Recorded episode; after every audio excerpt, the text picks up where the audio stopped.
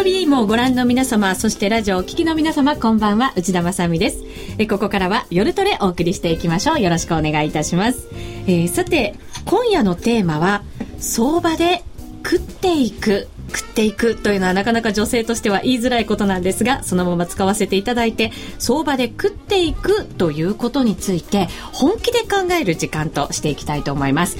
まずはこの方にご登場いただきましょう。一般のトレーダー向けセミナー在 FX などのコラムでも大人気です。戦う女持田由紀子さんです。よろしくお願いします。よろしくお願いします。3回目の登場となりました、ね、はい、久しぶりでございます。よろしくお願いいたします、はい、その持田さんの師匠そうなんです。はい。相場の師匠です。はい、ご登場いただきましょう。小竹幹事さんです。よろしくお願いいたします。よろしくお願いします。はい、この夜タレには初登場ということになります。はい、よろしくお願いいたします。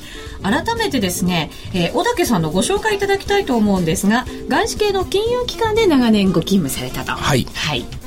どれぐらい？えー、14、5年ですね。はい。はい、以来20年間、はいえー、資金を運用されて、はい、飯を食っていると。まあ、平たく言えばそそうですね、はい。はい。現在は事業会社の財務部門で自己運用の責任者をしていらっしゃるんですね。はい、いろんなご苦労もあるかと思いますが、はい、そんな中でこう培ってきたノウハウを今日は教えていただきたいと思います。はい、えー、私、持田さんの師匠とご紹介させていただきましたが、はい、実は師匠であり、ご主人でもあるんですね、持田さん。まあ一応そうですね。はい。持田さんが惚れ込んだ方ですから。ね大変な方だと思うんですがどの辺りに惚れ込んだんですか？やっぱり相場に近いところのお話で。そうですね。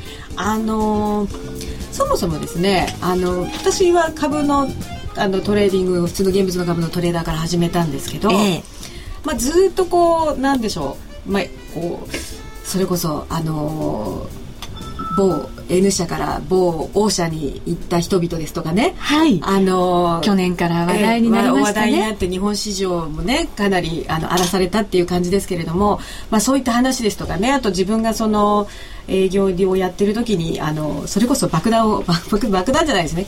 銃弾を撃ち込まれたりとかね。そういういっぱいいろんなことが、まあ、いろんな経験があったんですよね。で、はい、その中であの純粋に私マーケットがものすごく好きだったんですよ。マーケットを見ること、はい、それからマーケットと要するに向き合うことがすごく好きだったのに、えそういうこう雑事があまりにたくさんあってでいいのかなって思っていてでいた時にですね、この方がですね、こう、なんかちゃかちゃか何も考えずに、こう、どんどんマーケットをこうトレーニングしてるわけですよね。しかも24時間モードでね。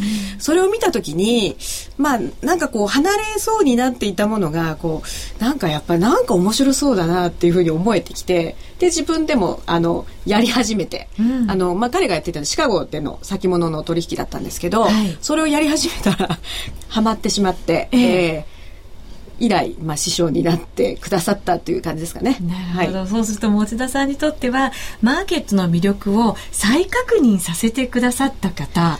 そうですね。マーケットの魅力と、ま、マーケットにピュアに向き合えるようになったきっかけっていうのが正しいかもしれないですね。うん、ピュアに向き合うって一番難しいことなんじゃないかと思うんですけど。そうですね、えー、あのマーケットなんだから上がるか下がるしかしかないわけで。確かに白か黒なんですよね。はい。だからやってることはあの僕から言わせると中学生でもできるわけですよ。選べばいいんですよね。上がるか下がるかそうなんですよ。で勝つ勝った負けたと答え出すのも子供でもできるわけで。じゃあそれと今回テーマになっているプロであることの一体何が違うのか、うん、大人が一生懸命やったって勝てない時は勝てないじゃないですか、うん、そういうのも含めて今日はあの話していきたいなと思ってます。はい。はい、ちなみに小竹さんは、はい、こう FX とか、先物とかまあいろいろありますけれど、はい、どんなものを中心にトレードされてるんですか？いや今はあのここ三四年はなんかもっぱらの株式中心ですね。株式中心はい、株式中心といってもですね、それこそ先物ベースで、はい、もうアメリカのあの S&P とかですね、ダウとかそういった株価指数ですね。だから個別銘柄はやんないんです。シティバンクとかゴールドマンサックスとか。はい、うん、それは日本株も同じで。数年に一回やってますね。ああ、そうなんですね、えー、やりたくなる時があるんですね、きっと。やっぱり現物の株って、こう、チャンスがあるんですよね。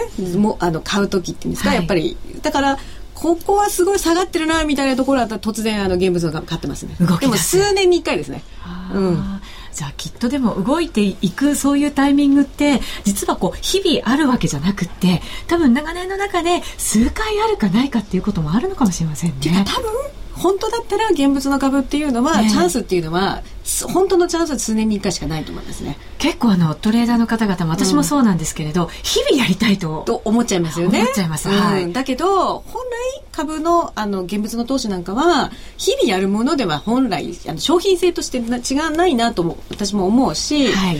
で逆にもっと言ったら日経225なんかでやった方がよりいいですよね。もう日々やりたければ。なるほど、うん、はい。えー、さてこの番組ツイッターなどでも連動しておりますが早くもツイッターにコメントたくさんいただきました。まずはですね相場感が同じ人がいたら楽しいだろうな夫婦トレ？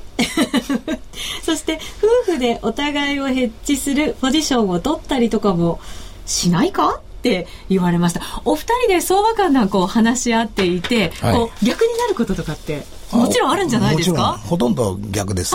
いやそんなことはないと思います。で あと見ているスパンが違うじゃないですか。僕なんかこの日経だったら目先30円取れればいいと思ってるんで、すごく超短期でいらっしゃるんですね。5分間しか考えないし、うん、彼女らがあのものを言うときはやっぱり明日の朝のあの夜のニュースも含めてそうそういうことを考えて言ってるんで全然じ時間スケールが違うんで、はい。はい。うん、そういうお二人の見方をこう合わせてなんか今日はエッセンスをいただけるというのがすごくお得ですよね。はい。番組進めていきましょう。え今日のテーマは相場で食っていくこと。相場で本気で食べていこうと考えている方に必ず聞いていただきたい耳の痛いことをあえて取り上げていきます。いわば20年運用で食ってきた人間が語る相場ののプロフェッショナル論です。えその後は FX プライムのプライムチャレンジをもっと楽しむためのコーナーもあります。また先ほどもお伝えしましたが、ツイッターやそして番組ブログでご意見、ご質問、え随時受け付けております。連動しておりますので、ぜひそちらにコメントお寄せください。え今日はですね、えー、小竹さん、そして持田さんへの質問も受け付けておりますので、どしどしお寄せいただきたいと思います。それではここから番組よろしくお願いいたします。進めていきましょう。さあ、まずはですね、えー、相場で食っていくことということで、まずはなぜそもそも食べていけない人間が多いのかというところを分析していこうと思うんですね。食べていける人、食べていけない人、まあ、どれぐらいの割合なのか分かりませんが、ん、圧倒的に食べていけない人の方が私は時間として多いと思ってるんですね。んなんかあの私の印象としてはですねあのそもそも世の中の投資情報も含めて盛り上がる時と盛り上がらない時ってありますよね。そうですね。なんかね。本なんかそうですよね。まさにそうですよね。たくさん出てきたりとか。そう、いきなり全然出なくなったりっていう時がありますよね。はい、で、多分、要はその、あの、いろんなその波に乗ってうまくいった最後のところだけがこうすごくなんていうんですかみんな乗せられて、はい、なんかやってしまうみたいな。ななんかこう雰囲気で始めてしまう。だからそのなんだろうなそのその時に、まあ、情報が多すぎるのもあるんでしょうけど、えー、いっぱいその情報を入れる。でなんかこうやればすごい明日自分は1億円の億万長者になれるのかしらと思ってやってみる。だけど実際はそういうものでもね、もたまたま当たることはあるんですよ、もちろん。そうですね。うん、あの、勝つか負けるか、白か黒かですから、うん、あの、ラッキーでもしかしたら勝てることもあるかもしれません。そうなんですよね。えー、だけど、その、ラッキーな話を、すごくこう、心象膨大に、だから実は流していることが多くて、で、結局それをみんななんか真似したり、ひょっとしてなんかこう、トレードのスタイル作らなきゃいけないからって自分なりにこう、なんていうんですか、かなりこう、稚拙なままね、えー、あの作っていってなんだかこうあ穴の開いた状態っていうんですかね、うそういうので何かこう落とし穴に入ってしまうというかね、ん、なんかそういうことが多いんじゃないかなっていう気がしますね。そうですね。もちろん入り口としてはこう低い方が入りやすくはあるんですけど、うん。うん、入ってからやっぱりものすごい苦労される方多いですもんね。やってみるとね、うん、そうですね。難しいものですよね。うん、最近なんか FX ブログなんかもかなり盛り上がったりはしてますよね。そうですね。えー、なんかあの数も多いですし、えー、あのこう著名な方がいっぱい書いておられて、あの時々見たりはしてるんですけれども、はい、やっぱりちょっと今このこの場でユーロドル売った方がいいのか買った方がいいのかっていうのにはこう直接こう参考になるような話が少ないなというのが実感ですね。はい、いろんな情報が入ってくる中で、はい、それをいいものなのか悪いものか正しいものなのか正しくないものなのかを判断する自分を育てていかなきゃいけないんですね。まずそこがスタートかもしれませんよね。はい、うん。そういうこう自分を育て方っていうのってなかなか難しいと思うんですが。やっぱりあの一番目の前で相場を張るのは自分なんですから、だからその自分に一番フィットしたのを探さなきゃいけないいけないし、結局、このお金儲けをするためにヒントを与えてくれてるかどうか、そのため、あの失敗してもいいですから、そのための考え方をきっちり述べてるサイト、サイトというかブログが一番こう参考にはなりますよね。これはあのブログに限らずあのテレビなんかで出てる評論家なんかも同じで、結局、多くのことは過去のことを喋ってて、基本的に間違ったことは言ってないわけですよ。はい。過去のことですからね。はい。で、今日、今日の夜、同じような局面で、同じような状況で、同じ為替のレベルでした。で、同じ材料でしたと言って、同じことやっていいのかと言ったら、その人は責任持てないんですよね。僕らはそれに責任持たんといかんから、はい、基本的にじゃあこれだけじゃ、このチャートだけじゃ分からんから他にも外部要因の材料を探しましょうとか別の話になるわけで、うん、うん、そういう考え方をきっちり書いてくれてるブログや新聞およびそういった情報サイトが一番見つけるのは大事だと思います。そういうのってでも見つけるのってなかなか大変ですよね。まあそうです。まあだからなるべく私もあのツイッターであるとかブログであるとか、えー、それからあのザイエフェクスのサイトもそうあのそうなんですけど、なるべくそういうのが伝わるようにと思って書いてはいますね。うん、まあほとんど宣伝ですね。私もあの持田さんのツイッターをフォローさせていただいております。はい、拝見しております。えー、でもこう一体どうすればいいのかなって個人投資家の方は思ってると思うんですよね。無料の情報それでも有料のものだったら正しいのかなと思ったりとか。まあそうですね。そういう勘違いはよくしますよね。ねしますよね。書ければいいのかなってね。立派な人が書いてると。僕も読まなきゃとか、えー、一月10万でも10万以上儲かるんだったらいいじゃないかとかそういう勘違いはよくありますよね。ありますよね。はい、でも今勘違いっておっしゃいましたから、はい、それは勘違いなんですよね。僕から見たら勘違いですね。やっぱり誰でも取れる情報をきっちり毎日毎日取っていくと。必要な情報を取っていくと。それがお金かかる僕自身お金かかる情報は一つも取ってないですし。あ、そうなんですか？はい。インターネット見たって無料のサイトしか見ないですし、えー、チャートとかやってもお金かけてまで見ようとは思わないし。はい。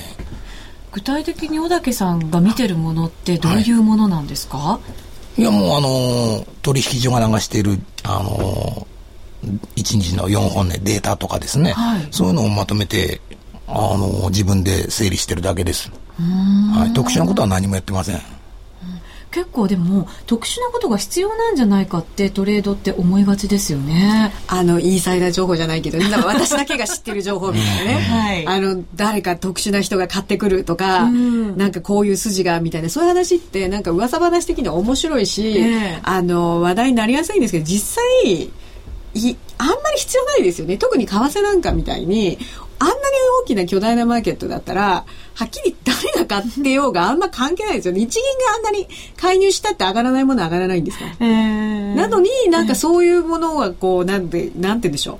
ありがたがられるというか、うん、そういうのも良くないと思います。なんかもっと普通に、あの、素直に相場を見ればいいなっていうふうに思いますよね。うん、素直に相場を見るっていうのは、逆にどうしたらいいんだろうって迷ってしまうんですけど。それは簡単で、今ある価格を追えばいいんですよ。価格を値段、うん、上がってる、下がってる、誰でもわかるじゃないですか。はい、で、そんな、要するにこの、誰かしか知らない今日日銀が出動するぞみたいな情報はどうでもよくて、価格がプイッと上がったら、まあ、日銀が出動してるかどうかと関係なく自分も買ってみるとかですね。あの、見ててそれに自分の行動を合わせればいいわけであって、別に誰かから日銀が今出動してるぞって教えてもらう必要は全くなくて、うん、そう、そういうつまらないことで相場はできてるわけで、えー、だからたまには嘘もありますので、はい、で、嘘に振らされることもありますけれども、そういう嘘に対しても、あの、やっぱり、あの、真面目に取り組んでいく。うん、あの、本当だったら困る、困りますからね。あの、で、例えばね昨日あのまあ弟子ではないんですけどあの我々からね相場を習ってなんか去年のパフォーマンスは50%だったと言っていた知り合いがいるんですけど、えー、その人がねあの同じように相場見てたんですよね。そしたらイタリアのあの昨日イタリアの短期債の入算もありましたよね、はい、で、はい、悪いというのが、まあ、英語のあれで出たと。なのにその俺おかしいなユーロが上がってるなと。ユーロスルスルっと上がりましたからね。そうなんですよね。でそういう時にその文字の英語のその文字のニュースを信じて自分が売るのか目の前のその上がっているという事実それについていくのかの血だけ、あの違いだと思うんですよね、はい。結局は、ええ。だけど多分後になってみればイタリアの国債のヌーヌンの話は昨日のね短期債の話はニュースにもなってないし多分後付け的に言うと無視されてる、ん。でもその時に流れた時にはそれで要するにこう惑わされる人って絶対いるわけじゃないですか,、はい。だそういうことですよね。うん。こう上がってきたらじゃあもう売ってみようとかそういうふうに思って、でも昨日なんかは戻ったらやっぱり、ま、あの戻ったら売りで入っても負けちゃう相場でしたよね。まあそうですね。だから、あの、そういう時は、だからその株と為替が切り離せないというふうに言ってるように、株の動きを見てればなんか簡単ですよね。株が少なくとも、どんどん上がる方向に行ってる時に、ユーロドルは売売っていけないですよね。どんなに国債の入札が、たとえその事実として、あの、あんまり良くなかったとしても、ええだからそういう他の、あの、自分で取れて客観的な、まあ、情報ありますよね。だからそういうものを参考にすればいいだけなので、誰々がそこで買ってるとか、どうだっていうのは、まあ、あんまりだから、気にしない方がいいと思いますね。実際のトレードにおいてはね。うんでもでもやはり日本人は誰が買ってるとかいうのをずっと気にしてきた歴史があるんですよ。もうだって日経新聞は好きですよねい今でこそなくなりましたけど買いの手口とかって昔書いてあったんですよ。誰が買ってるかっていろいろ好きな人多いんですでもマーよ。ケットで話題になりません。かで例えばう口って。為替でもそうですよね。中東筋がユーロ買ってると。か。はいよく言います。それは上がってるの見たら誰でもわかるわけで。誰かが買ってるわけですよね。でも中東中東筋が買わなくても結局上がってるわけですよ。うん、だから誰かビビッグプレイヤーがいたから上がったというのはやっぱり25年前の古い人の話であって、為替相場がこのちっちゃかった時のね、そういう話であって、今はそんなもん言ってもしょうがないわけで、逆に言うとそういうビッグプレイヤーたちは、当然我々よりももっと愚直に決められたところで買い、決められたところで損切りし、ということを繰り返してるわけで、だから我々は彼らの行動が、まあ、本人と話さなくても手に取るように分かると思う。もしくは思いたい。はいうん。そういう姿勢で臨んでおれば、あの、全然何も怖くないし、自分の身も守れるし、うん。すべては値動きが語る。語ってますね。実際結構そうじゃないですか。その動きを見ながら、でも、後からついていくっていうことで、はい。いいんです。かあそれでいいですよ。ああの、それでいいんですてかまずはそれそれの方が重要ですよね、だからあんまり頭でっかちになっちゃうと、はい。できないじゃないですかものって。動けないですよね。うん情報ね多すぎるとよくないですしね、うん、うん。確かにそうですね、まずはその現実に行われているその動き、そこについていってみる。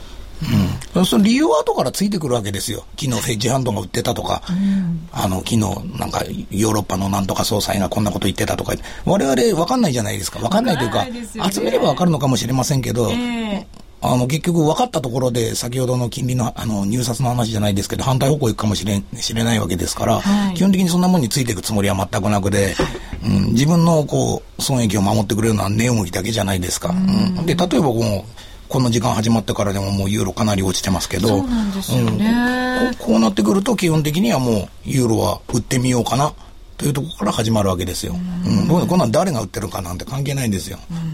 下に行ってるという事実ですよね。はいはいはいそうですそうですそうですちなみに今のユーロドルは1.2787から89ぐらいですね。はい。えーそして安値圏ですね。そうですね。ね。安値圏ですね。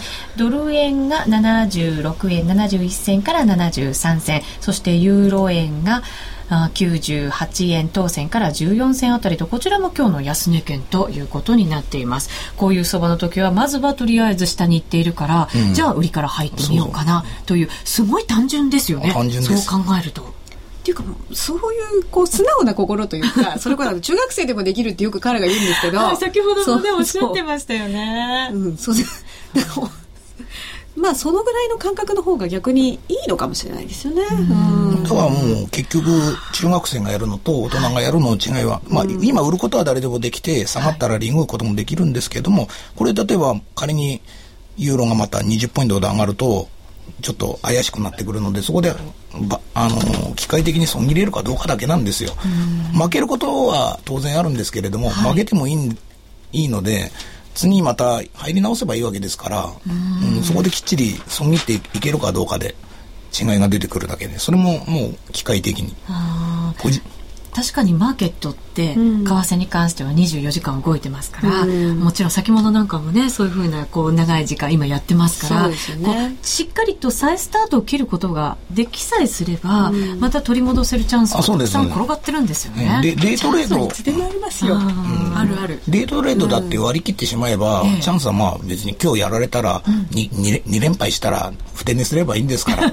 明日朝早起きしてニューヨーククローズからやればいいんですから。ええええ。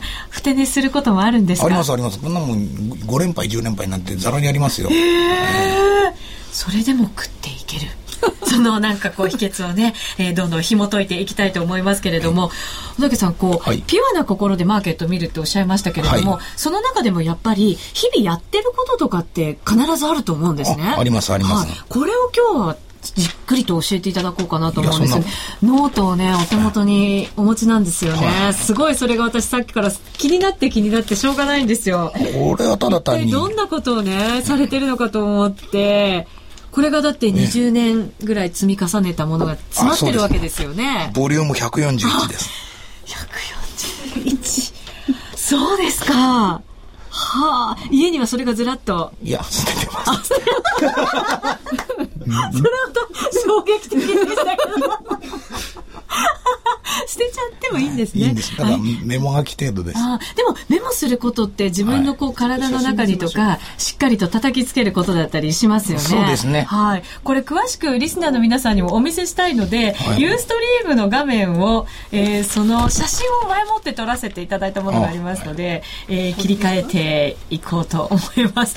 映りましたが一体何が何やらあこれはチャートというものでもなさそうですし、何ですかこれは？まあほとんどチャートみたいなもんで簡単に値動きを大まかに書いてるだけなんです上がったり下がったりとはあ。こうイメージが浮かぶように。ええ。でこれ順番から言うと上が上から。債券で債券ですか、え債券というとアメリカアメリカの国債ですね。アメリカのはい。10年債でいいですか、はいそうですそうです。アメリカの10年債。はい、うん。で2番目がドル円で3番目がユーロドル、ちょっと待ってくださいね。ユーロドル。はい。ね、で下から2番目がアメリカの株。S&P です、ね、S&P はい、はいであと下が日経ですね。日経の先物ですか、はい、全部。先物だと24時間ベースでフルウォッチできるので、でここにこう数字のようなものが全てまるでこう囲まれたりとかしながら書かれてるんですけど、これがその値段ってことあ値段です値段。です、値。えうん。え下2つだけ書いてるわけです。はあはあドル円だったらこの76の78って書いてあったら78って書いてあるわけですこれで棒でこうつながれてますよね線で。あこれは上がったりとか下がったりとかっていう単純な判断でいいです。矢わけですか？じ矢印ですね。方向で、うん。ええ。それをこう自分の区切りのいいところではい。縦に点線引いて、うーん。ええ。これ横軸になんかこう青い線ですか？横あれこれいや横軸じゃこれ縦縦軸。時間ですか？時間が書かれてるはいはい。のもあるんですかね、ねだこれ自分の要するに寝てる時とか、ええ。外出してる時とか見れないじゃないですか。そういうののリマインドのためにこうこうやって使ってるわけで、まあ、時間で区切ってるわけですよ。6時とかじ11時とかニューヨーククローズとか東京クローズとか。なるほど、はい。これを書くことによって、はい。ここから一体どんなものを判断できるんですか？いややっぱり株がどっちに行きたがってるかとかですね、今あのニュースでよくリスクオンとかリスクテイクの相場とか言ってるじゃないですか、はい。だから今やっぱり株価は比較的あの金融危機とかあのよ欧州の信用危機以降はすごい重要になってて、それによって結局為替の相場も左右されるんでどうしてもこの他のマーケットもこう全般的にこう長長関図的に見たいというかですね、はい。えーそのためにやっぱりこういうものを作ってるというかですね、うーん。えー、ツイッターに汚いうんうん、汚いです。メモですから。いただきましたすいません4本音ですらないというね。えそして、債券とかって、リアルタイム情報が手に入りにくいんですが、情報はリアルタイムじゃなくてもいいんでしょうかあ、いいです、いいです。特に、あの、米国債の場合は、指標の前後以外は、えあの、チキチキとしか動かないので、あの、ブルームバーグとかのディレードページとかで十分役割を果たせます。そ相場の流れを見るだけですから、今こう、ここはいくらまでついたとか、そこまで究明する必要はなくて、え。えー大体どのぐらいの勢いで上がってるか、はい。株はどのぐらいで下がってるか、それを見るだけですんで。はい、えー今コメントで4本音でもないというふうにいただきましたが実はですねもう一枚資料がありましてそちらをご覧いただきましょうユーストリーム切り替えますがこちらはですねえー先ほどのメモとは違ってこっちも手書きでいらっしゃるんですがきっちり書いてある感がありますよはい。今、ユーストリームに移りました。1月11日のもののデータを今、提示させていただきましたが、これもご説明いただいてよろしいでしょうか？これは単純に、あの、その日の4本音をずらずら書いただけで、うはいえー上からドル円、ユーロドル、日本国債、日経昼間、あの、ドルの短期金利、えーあとは10年債、30年債、ダウ、S&P、ナスダック、これ株ですよね。で、夜の日経、あと、原油、金と銀、そういう感じですね。ああ、これを見るとでも緻密になんか細かく。いやね、出来上がりが細く。かく見えますけれども、ええこれ必要最低限のことしかやってないんですよ。うん、なんかい確かに15行ぐらいやって数字いっぱいやって、あれ大変そうに見えますけど、毎日追うのは大変なんじゃないかって思っちゃいますけど。例えば為替にしたってドル円とユーロドルしか書いてないじゃないですか。ポンド円も OG 円もユーロポンドも何も書いてないじゃないですか。はい僕は為替はあんなもんでいいと思ってるんですよ。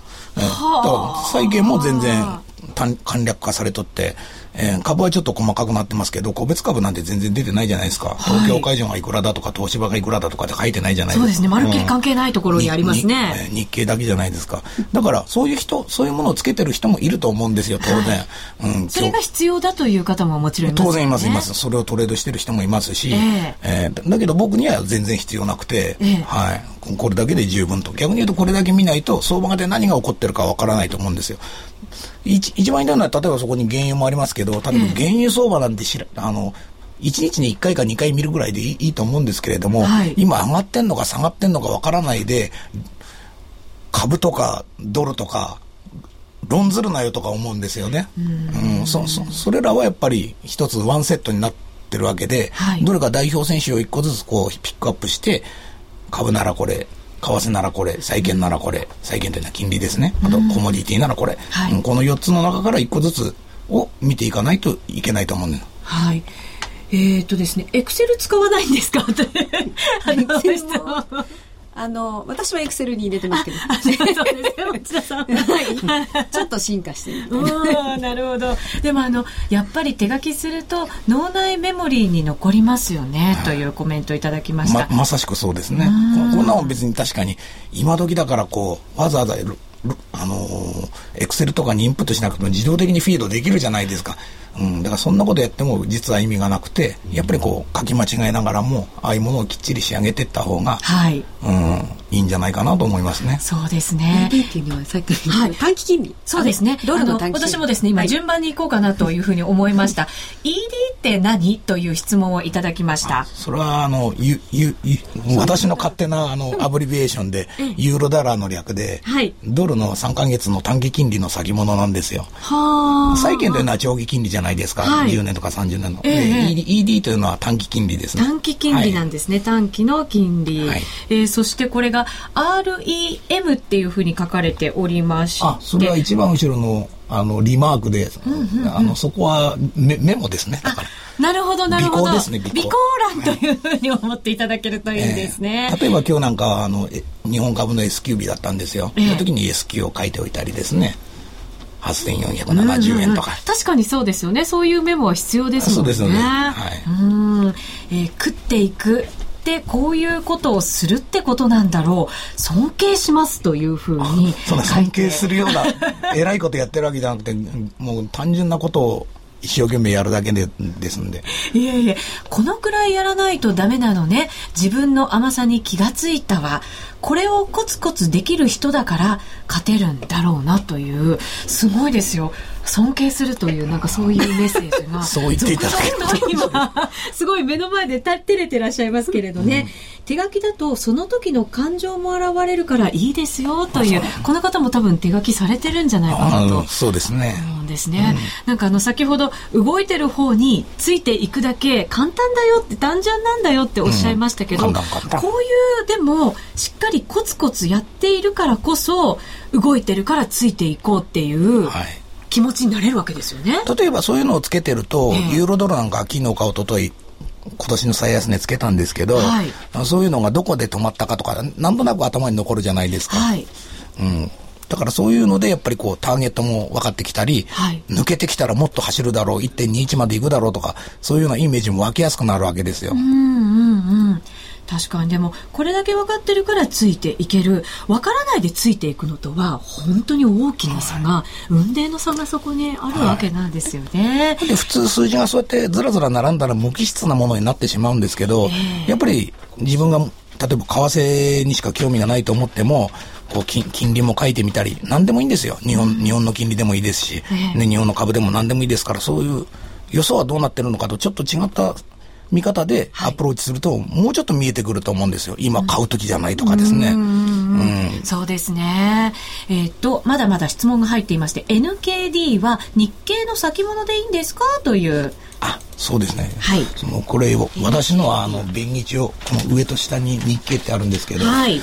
上の方に日経というふうに書かれていて、それ私のただ単に、あの、便宜的なもので、上は昼間の、という東京クローズまでの、はい。やっぱり昼間の立ち会いですね、これが。はいで、。下は、あの、夜の、夜のあえー4時15分ぐらいから始まる、あの、ナイトセッションですね。あとシカゴも含めて。だから夜中の分ですね。なるほど。えだから続けて見るのが本当なんですけど。うーんえっ、とでもやっぱりこう地味な作業ってなかなか続けていくのって私もずっとこう日経平均とかだけは終値ずっとつけてきてはいるんですね、はいはいただやっぱり書くの忘れちゃったりとかするとなんか次の日書きづらくなっちゃってしばらく書いてない 時期があるとかなんかこう続けていくことの難しさって私はこりますねう身をもって体験はしてるんですね貯めてからやろうとか思いますよね。そうなんですよ。そうすると結果そこだけ抜けちゃったりしてできないんですよね。そういうことって実際ないですか？まあ、自分がこれ作業が仕事なので、え抜けたら、もう取引もできないと思っとるんで、抜けることは今のところないですけれども、あもちろんあの海外出張とかしてるときに、半日使えないとか言って2日分まとめてやったりすることはでありますけれども、その時は同時に取引もできないじゃないですか。はい。はい。あだからいいのか、はい夏休みとか。こうお正月休みとかもはい。もちろんあったりするはい。わけですよね、そういう時はこう抜けちゃいますよね。抜けます抜けます。後から加えてあげるんですか？と当然、あの、カバーしますね。その。あ。ーすごいコツコツ。コツコツですね。ツコツなんですね。うん。そこも持田さんが惚れた。ただその最初に彼を私に紹介したその私の先輩は、ええ。今あのとても大きなあの日本の会社で投資顧問のファンドマネージャーをしてるんですけど、はい。その人の方が年上なんですが彼のことをすごく尊敬してましたね。あのリーダーとして素晴らしいと。うん。でもつまらないことしかやってない。んで。あでも僕が思うに世の中の有名なそのファンドマネージャーとか、はい。そそういう立派な人もみんなそういうところからコツコツ毎日毎日くだらないことやってると思うんですよ。はい。それなくしてそうは語れないし、うん。だから、なんかこう、テレビとかに出てくる、はい相場だけ語ってるなんとかアナリストとかいうのは、なんか嘘っぽいなと思うのは僕はそういう点なんですよね。はい。実際にしっかりこういうものをつけながら、こう真面目にマーケットと向き合ってる人の方が、はいはいこうしっかりしたものを持ってると、はいはい。だうんからそこには何の、あの、なんていうんですか、あの、情報量の差は全くなくて、ええプロだから、この手に入れられる情報、だから勝てるっていうのは全くなくて。そうですよね、はいこれ手に入れようと思えばネットとかで調べればはいどんどん出てくる、はい簡単に出てくる資料なんですよね。そうです、そうです。はい。うんだけどこういうふうにしっかり自分で把握しながらかまとめておくっていうことがはいすごく大事なんですね、なんかこうトレードって最近だとチャートとか開けば簡単にいろんなチャートテクニカルも出ねま使えますからこう簡単に入れるような気持ちになりますけど。もちろんそれはそうなんですけどそうじゃなくて勝つためにはこういう作業が地道な作業が必要なんですね。そうですねうん。結局そういうのが、まあ、お覚えていなくてもいいですけれども、頭のどこかにあって、あの時はここで止まったなとか、そういったところがないと、リングインも失敗しますし、損切りも変なところでしてしまったら、ちょっと、それが10回続くと、やっぱりお金残らないじゃないですか。はいはい。だからそういうところの積み重ねだと思うんですよ。こう相場に、えロマンみたいなものを求めてしまう時って時々あったりするんですけれど、そんなものではないですね。このぐらいやったらなんか、ね、突然1億円儲かるみたいなね。全くないです。だから。全くない。はい、だから。バッサリ切られまして、あの、コツコツができない俺ですというふうに、あの、書いてくださってます。負けが続くと書かなくなるという方もいらっしゃるんですそれは気持ちわかります。そうですよね、うんそ。そういうもんです。はい。だからそこを我慢して、はい。そういう時だからこそ、またあえてしっかりと書いていく。そうです、そうです。だから、もう10連敗してちょっと腐ってる時は、まあ書かなくていいです。はい、でも1か月経ったら、うん多分やる気も出てくるから、それにもう一回、1か月前から書き直して、うん、でフレッシュに入るのが一番いいです。なんかだからすごくあのピアノの練習のハノンみたいなもんだと思うんですよ。はい、結局いきなりショパンは絶対誰でも弾けないですよね。弾けません。はい。で、そう地道なバイエルとかハノンとかそういうのを面白くないなこの曲同じの繰り返しだなこれ満回30回やるのかなと思いながらやってるから弾けるようになるわけですよね、うん、だから多分そういうことじゃないかなって思います、うん、はい、さあそれではここで一旦 CM に入らせていただきます。黒沢は言う映画に一番近い芸術は音楽である。数々の名作を生み出した巨匠の音楽や効果音へのこだわりを描いた黒沢明音の世界。黒沢監督生誕100年に発売です CD2625 円。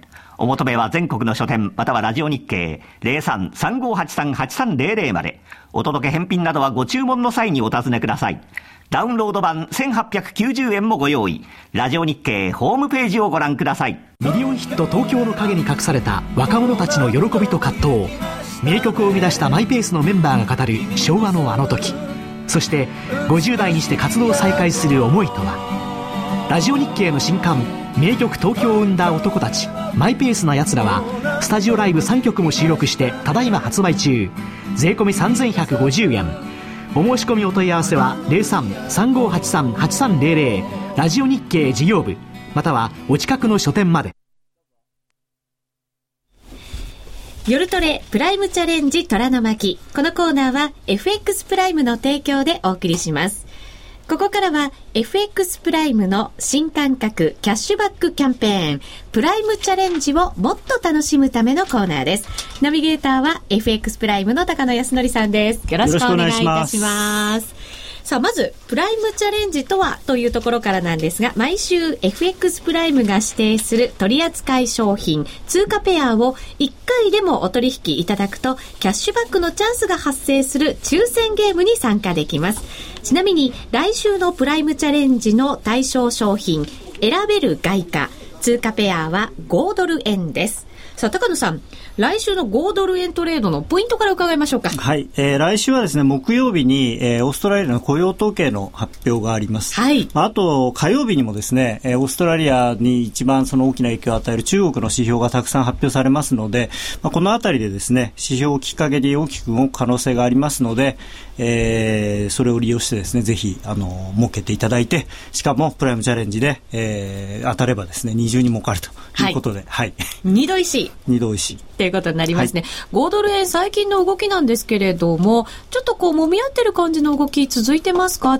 レートが今、79円、29銭から33銭あたりというそうですね、比較的堅調というか、あのー、まあ、今まではリスク回避というとですね、最初にオーストラリアドルとかニュージーランドドルが売られてたんですけれども、はい、ちょっとここへ来てですね、あのリスク回避というか、まあ、ユーロ回避というような感じになっていて、その対ユーロ、ユーロを売るときの対価としてですね、何がいいんだろうということで、えー、むしろですね、その、まあ、英国圏というかですね、旧その全、えー、英連邦の国の通貨が割と変わりやすいような状況になってまして、まあ、ポンドであるとか、オーストラリアドルであるとかが、まあ、金利もまだまだ、あの、他の通貨に比べれば高いということもあってですね、ユーロ売りの OG 買い、ユーロ売りのポンド買いというのが、まあ、出やすくなっているのが一つの、まあ、背景かなと思いますね。ただ、はい、来週のその、まあ、中国のですね、一連の指標が弱かったり、えー、オーストラリアの雇用統計がもし弱かったりすればですね、えー、ロングが溜まっている分、えー、まあ、売られやすいかなとは思います。中国に関しては、はい、こう今までのインフレ対策よりは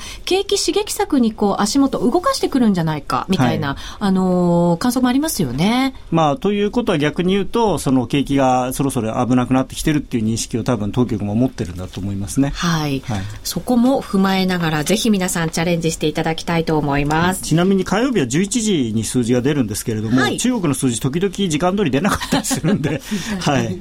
延期されたりとかっていうこともありますよね。そうですね。いつの間にか出てたりっていうこともありますし、はい、オーストラリアの数字は9時半の予定です。はい、その辺は注意が必要なようです。おお、高野さん、今日は上着を着てる。今日休みだったんで。書いてあります。すごいご存知の方がいるんですね。わーい、冬休み中の高野さん登場。冬休みでも来てくださったんですね、高野さん。冬休みというか、まあ、正月とですね、はい、あの、12月の分の、あの、なんですか、代休というか、振り替え休日がたまってて、ええ、あの、休めと、はい、あの会社に言われましたなるほど、はい、来ていただいてありがとうございます。ご苦労様でございます。はい、えー、5ドルの下値目処はどんなもんでしょうか？というふうにいただいてるんですよね。まあ、短期的にはですね、あの、下がりづらいんだと思うんですけれども、はいえー、下値こう切り上げてっていう感じですね。まあ、下がり出せばですね、まあ、あっという間に10円ぐらい下がるんじゃないかなと 思ってるんですけどなかなか刺激的なことをおっしゃいますね、高野さん。でもそういう通貨でもあると。そうですね。まあ、あのーまあ、ユーロが崩れると、まあ、今でも今も思ってますので、まあ、その時にはですね、お釣れ安になるからと、はい、まあ、あのユーロ王子っていうことでは、ユーロ安の王子高になるんでしょうけれども、まあ、あのはい。はい。来週は選べる外貨5ドル円でぜひ皆さんもチャレンジしてみてください。ちなみに今週分のプライムチャレンジ、はい、抽選ゲームの権利取り、これまだ間に合うんですね。はい、明日の朝まで大丈夫ですので、はい、で、今週はお正月の特別編ということで、まあ先週に引き続き、あの、何でも OK ということですから、うん、まあ何の通貨でもですね、えー、やれば、あの、権利が発生すると。はい。いうことで、はい。ぜひ、ユーロでも売ってください。はい。えー、今週分は、取引間は明日1月14日土曜日午前6時59分までとなっています。ぜひ皆さんお急ぎください。なお、今週のプライムチャレンジ、えー、高野さんからもありましたが、対象商品は選べる外貨で通貨ペアは全通貨ということで、幅広になっております。ユーロというアドバイスが今出ましたが。まあまあまあ、あのー、明日の朝までに間に合うトレードのポイントですが。まあまあ、ユーロ戻り売りと。まあ、その中で、今年1年はそれでいきたいなと。まあ、少なくとも前半は、上半期は。なるほど。はい、明日の朝まででも、ユーロ売りということで。でね、長期も短期も。でしょうか。はい、長期も短期もユーロ売りでございます。えー、高野さんの今日のファッションチェック、今からバーに行きそうな勢い、まさかこの後行くんではないんでしょうね。いや行きたいんですけどね、えー、あの、終わるのが結構遅いんで。あ、そうです明日はちなみにお仕事ではないですよね。明日はトレーニングの日です。あ、そうですか。わ、はい、かりました。飲んではいられないわけですね、トレーニングなので。そうでもないんですけどね。はい。ありがとうございます。夜トレ、プライムチャレンジ、虎の巻。このコーナーは FX プライムの提供でお送りしました。それではここでお知らせです。FX 取引なら伊藤忠グループの FX プライム。FX プライムではただいま新感覚のキャッシュバックキャンペーン、プライムチャレンジを実施中。毎週 FX プライムが指定する取扱い商品、通貨ペアを1回でもお取引いただくと、キャッシュバックのチャンスが発生する抽選ゲームに参加できます。今日はユーストリームをご覧の方向けに、そのゲームの映像をご用意いたしました。こちらがですね、通常の当たり、当たりバージョンのフラッシュを再生しているものなんですね。プライヌくんが出てて、当たり、外れ、外れというサイコロがあります。さあ、今、ユーストリームでは、その映像を、流しておりますけれど、当たりが出ました。なんだかちょっと嬉しい気分になりましたね。えー、これは当たりバージョンということで、当たりが出ると、その後からキャッシュバックの金額が出ます。これが今1万円と出てるのがその金額ですね。プライヌくん可愛いです。えー、ちなみにこのプライヌくんのフラッシュですが、いくつかレアバージョンの種類があるんだそうです。ですある、タカさん知りませんでし た？レアバージョンがあるんだそうですよ。えっとですね、えー、この後、今映ってるものですね。これがですね、プライヌくんが、いっぱい出てくるバージョンなんですって。ってことは、だからこれがレアバージョンってことですね。はい、今特別にレアバージョンをですね、スタートいたしました。ユーストリームぜひご覧ください。えー、今またサイコロが当たり外れが出てまして、外れになっちゃいました。ああわかりました。プライド君が今、何十匹も走っていきました。はい、私の目の前を。たくさんいたんですね、知らなはい、たくさん出てきました。そんなバージョンもあるそうですから、ぜひ皆さんそちらもお楽しみに、え毎週トレードしてチャレンジしていただければと思います。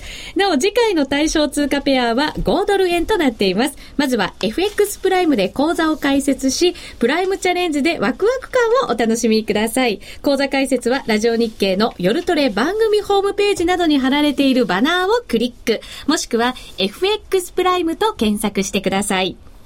FX プライム株式会社は関東財務局長、金賞第259号の金融商品取引業者です。外国為替保証金取引は元本あるいは利益を保証した金融商品ではありません。為替変動、金利変動などのリスクにより投資金額以上の損失が生じる恐れがあります。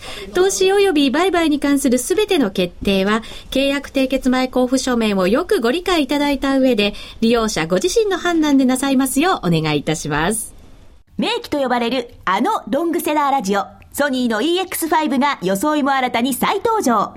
高級感あふれる大型ボディに大音量スピーカーを搭載。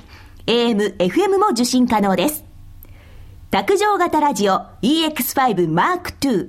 AC アダプター付きで税込み1万8000円。お申し込みお問い合わせは03-3583-8300 3583-8300ラジオ日経事業部まで。金井さやかの90日で仕上げる TOEIC テストステップバイステップコーチングの CD が完成しました。500分にも及ぶ音声ファイルとボリュームたっぷりの PDF ファイルが1枚に収納。しっかり確実にテストに向けた指導を受けることができます。価格も5250円とお買い得。お申し込みは、ラジオ日経通販サイトのサウンロード、または東京03-3583-8300、ラジオ日経事業部まで、送料無料、お届け、返品についてはご注文の際にお尋ねください。ここで夜トレから新企画のお知らせです。高野康則さん、はい、本山花子ちゃん、ミンタメの川島さんと一緒に生放送で FX を勉強しましょう。題して、FX 個別指導学院どっかで聞いたような名前ですけどね。いわゆる公開生放送のミニ、ミニミニ版なんだそうですよ。えっと、当面はね、3回シリーズで予定しているんだそうですが、はい、えー、第1回目、1月27日金曜日を予定しております。夜9時頃から、東京、このため池山王にあるラジオ日経スタジオ、ここまで来れる方ですね。まさにこのスタジオですよね。えー、その方にご参加いただきたいと思います。どんな感じになるんでしょうね、そうですね。あのー、できたらですね、実際にちょっとやってみたんだけれども、うまくいってないっていう人に来ていただければ一番嬉しいなと思いますね。うん、で、そういう方になんとかこう、現状を打開するですね、ヒントを、はいのお話ができたらいいなということで。そういう意味では私にも参加資格がありそうですね。いやいやいや、あの、ベテランの方は。ベテランじゃないじゃないですか。年齢ってことですか？いやいやいやいや、いやいやいや、あの、はい、それは全然、はい、あのまあでも本山さんにもね、あの、生本山花子に会えるというかなりレアな。そうですね、高野さん、そして、えー、花子ちゃん、ミンタメの川島さんにも生で会えますので、はい、ぜひ多くの方にご参加いただきたいと思うんですが、はい、えー、人数が限られておりまして、4名から5名程度に、このスタジオでやりますのでですね、ね。はい、はい、あの、ユーストリームをご覧の方にはお分かりかと思いますが、非常に狭いスタジオの中に入っていただくことになりますので、4名から5名程度を募集したいと思います。詳しいご案内は後日、夜トレのツイッターでお知らせしますので、ぜひ皆さんツイッターチェックしてみてください。ちなみに第1回は、初めて FX のトレードを何回かやってみたけど、全然ダメでくじけそうになっている人が対象となります。多くの方にご応募いただきたいと思います。ただし、4名から5名にチャンスがあるということでお許しください。ディレクターさんにもちょうどいい企画かもしれないですね。そうですね。そうかもしれませんね。はい、耳が痛い思いをしていると思います。高野さんでした。ありがとうございました。はい、ありがとうございました。さあ、それではここからはですね、小竹さんに、えー、番組から質問を投げかけていこうと思います。はい、ツイッターにたくさん質問いただいたんですが、その時にも随時、あの、答えていただきましたので、番組からの質問でございます。はい、まずはですね、これ、私聞きたい。本当に儲かっているのか うん、あのー、まあ、あのー、月単位とか年単位という感じで考えれば、あの、お金は増えてます。増えている。はい。だけれども、やっぱりこの、今日勝てるかどうかっていうのは、まあ、相場ありきの話なんで、もうはっきり言って、負けてる数の方がデイリーベースでは多いです。一、1週間やったら、全部負ける時もあれば、はい、まあ、3回勝てる時はないですね。うん。2回勝てたら、自分はハッピー。そんな感じ。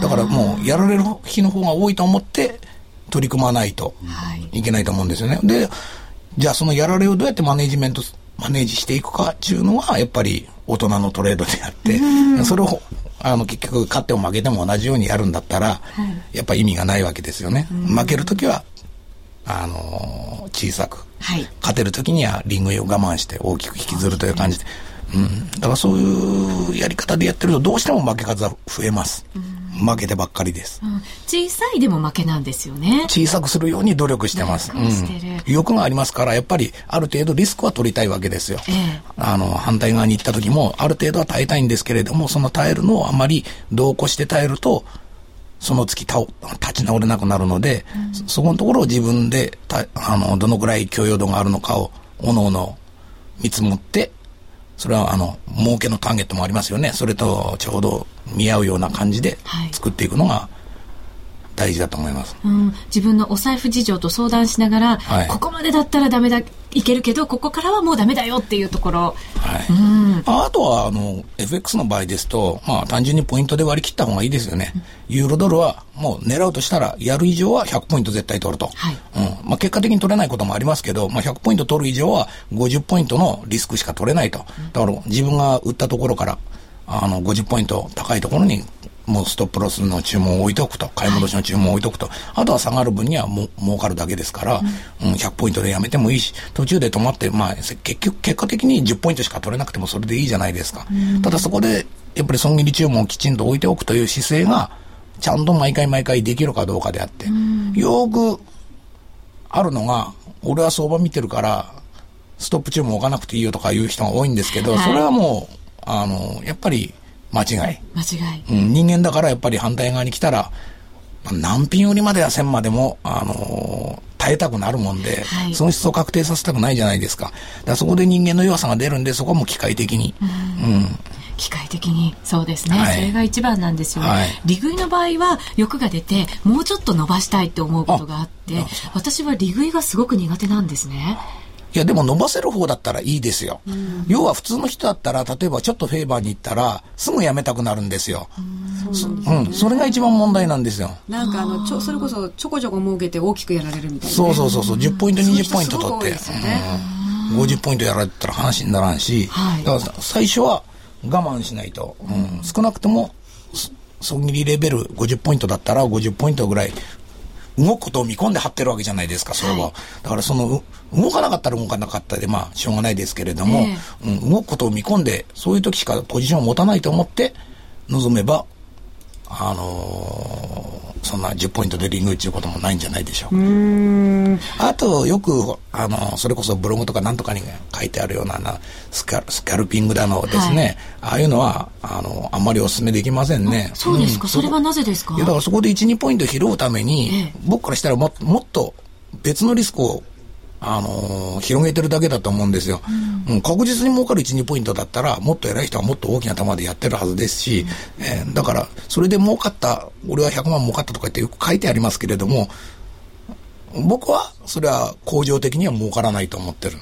うん、うん、プロ、プロというか、この今日の題にあるように、食っていくためには、今日もできて明日もできる状態じゃないと困るわけですよ。はい。ね、今日だけ大相場があったから俺はそれに乗っかって儲かっただったら明日どうなるかわかんないじゃないですか。それはもう、あの、戦略的なポジショニングじゃないですよね。うん、だから今日やれることは明日もやれること、それを見つけていくのが一番食っていくための必要な姿勢だと思います。だからそれに合わないことは基本的にやらない。はい、うんね、友達からの耳寄りな情報も、それで儲かったかもしれんけれども、もう次は聞かないと。なくてもいいような状態にする。それこそ日経新聞と、そういうあのネットから取った4本音だけで、あとはこう、チャート、5分足とか1分足のチャートを見て、はい、自分でその都度判断していくと。特殊な情報には頼らないと。そうですね。はい、なんか本当に日々、自分がやることをしっかりやって、日常をしっかり生きていくっていうなんかそんな感じが しますけどね。だからあの、ディーラーなんていうのは、はい。なんかこう涼しいところでこうなんか PC のボタンとか押したり、なんか電話かけたりしてるような風風景がありますけど。華やかでかっこいい雰囲気ってありますね。僕からしたら全然額に汗するのはこうあのなんていうんですか道路作業員と同じような感じで普通に肉体労働なんですよ。メンタルな面でこう負担をかけてるのもかあの加味しますともっとひどいかもしれない。全然楽な仕事ではないので。そうですよね。ストレスもずっと感じてますよね。はい、だからもう愚直なぐらい同じことをできる人だけかなという感じがします。は全然華やかじゃないですこの世界は。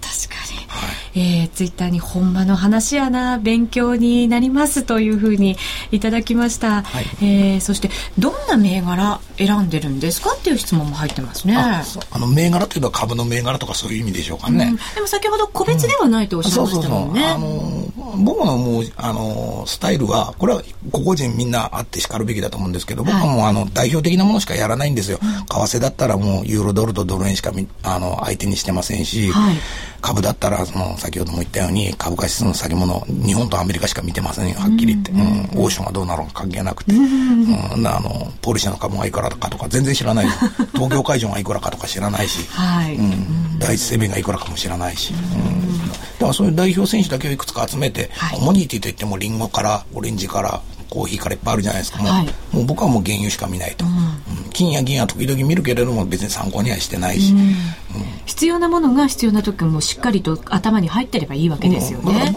もう4つだけしか見てません。はい。えー運用する額によってはい。やることは変わってくるの？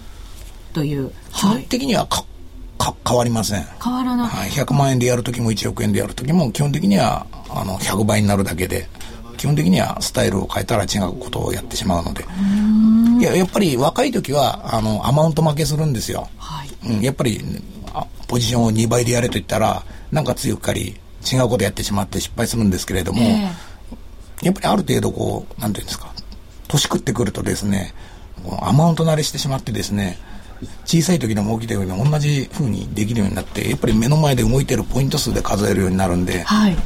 うん、それは変わらないですね。はあーはい、えーそして運用するプロでも生き残る人とそうでない人がいると思うんですがたくさんいますねそのちね。そうですよね、うん。その違いはどうなんだろうと。まずだから今町田さんはもう実際に見られてますよね。すごく身近で。最初のね話に戻っちゃいますけど、え結構ねだからプロって言ってるけどプロじゃない人ってすごく多いですよね。現実はね。うん。それはすごく感じますよね、でその違いはだからうーん。だからプロって言った時にそのあるところに所属してればプロなのかとかね。あ根本的な問題としてプロの定義自体がはい。おかしかったりするっていうことはまああったりしますよね。うん。まあだから生き残れてる人っていうのは結構やっぱり地味な人が多いかなと思いますよね。い、というよりも、うん、僕も含めてこういう場には出てこないですよね。それはそうかもしれないうんそうかそうそうそうれもまた判断材料の一つそうそうそう。になるのかもだっしてれませんね僕が多分聞きたいあの人の話とかいうのは全然ブログにも当然こういうブロードキャストみたいなところに全然出てこないですし、え。ええ。それはイコール華やかじゃないからなのかもしれませんね。そういうことなのかもしれませんね、はい。当たり前のことを当たり前にやっていてそれで生き残っている、だからこそそんな特別あのスポット当ててほしいなんてことはないのかもしれませんね。だって僕だって全然特殊なこと喋ってないじゃないですか。今日の夜は上がらず下がらずって占い師みたいなことは言えないですし、え。ー普通のことを淡々にやってるだけですからね、ただあの彼のそのトレードを、まあ、出会った時に思ったのは、はい。やっぱり自分が最初にあの株のフロアで一番こうトレードがうまかった人、そうですね。そのあたりのところはまた延長戦あでユーストリームで、えー教えていただこうと思います、今日は小竹寛治さん持田由紀子さんにお越しいただきました。ありがとうございました。失礼しました